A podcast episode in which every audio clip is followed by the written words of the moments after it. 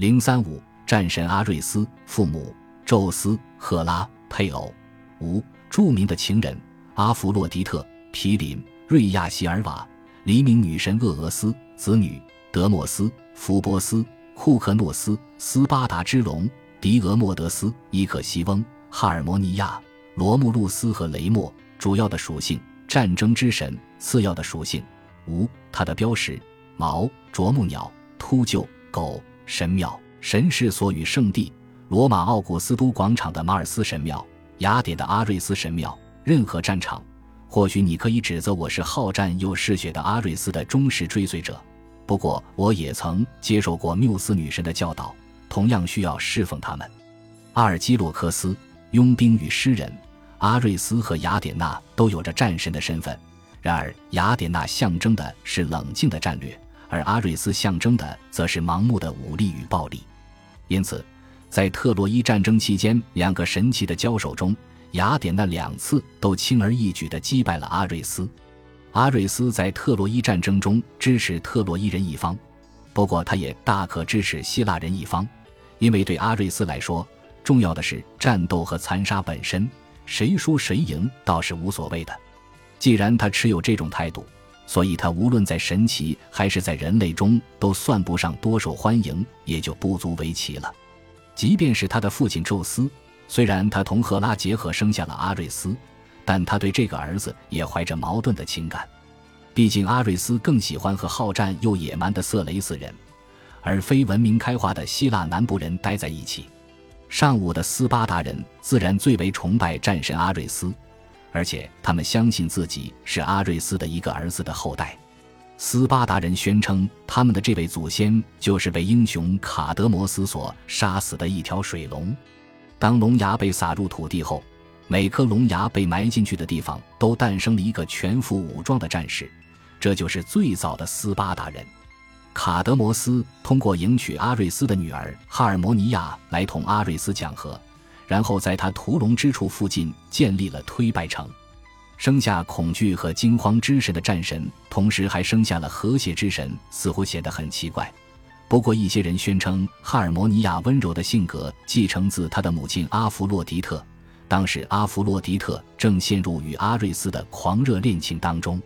如我们即将提到的那样。阿弗洛狄特的丈夫赫淮斯托斯对这段私情深怀不满，很快就找到了羞辱这两个人的办法。顺便提一下，卡德摩斯和哈尔摩尼亚就是被宙斯不情愿地烧死的塞莫勒的父母。黎明女神厄俄斯是阿瑞斯的另一个情人，而嫉妒的阿弗洛狄特使他持续不断地陷入对形形色色的人的迷恋当中。阿瑞斯会被人奇怪的同正义连结起来。这源自阿瑞斯曾经为了保护自己的另一个女儿免受波塞冬之子强暴而直接杀死了她。在这史上第一宗杀人案的审判中，阿瑞斯成功的在众神面前为自己辩护。这场审判发生的地点后来成了雅典城的一部分，这个地点从此被称为亚略巴谷。雅典城中所有的杀人案都在此审理。圣保罗后来也是在此处做下了那篇公开声讨包括阿瑞斯在内的一交神奇的演讲。阿瑞斯有个生性邪恶的儿子叫库克诺斯，他热衷于用他杀死的过路人的颅骨与其他骨饰为他的父亲建造神庙。在一名叫赫拉克勒斯的过路人出现的时候，他邪恶的事业终于遭到了挫败。阿瑞斯继承了他母亲对赫拉克勒斯的仇恨。因此，立刻上前帮助他的儿子攻击赫拉克勒斯。雅典娜也随即出现，帮赫拉克勒斯挡住了阿瑞斯的攻击。那时，赫拉克勒斯正全力对付库克诺斯，以致无暇他顾。在意识到阿瑞斯的威胁之后，赫拉克勒斯直接击伤了阿瑞斯的大腿。战神不得不撤回奥林波斯山医治伤口。不再受到妨碍的赫拉克勒斯迅速了结了嗜血的库克诺斯的性命。尽管古希腊人对他们的战神的确抱着复杂的情感，不过阿瑞斯在罗马就受欢迎多了。在罗马，阿瑞斯的形象同许多其他民族的战神形象融合在一起，变成了战神马尔斯。据传，战神马尔斯是维斯塔处女，王位继承人瑞亚希尔瓦受孕生下了罗马城的建立者罗慕路斯与雷莫。尽管奥古斯都大帝平日里是阿波罗文明开化的记忆的崇拜者，他在罗马城中自己新修建的奥古斯都广场中建成的，却还是战神马尔斯的神庙。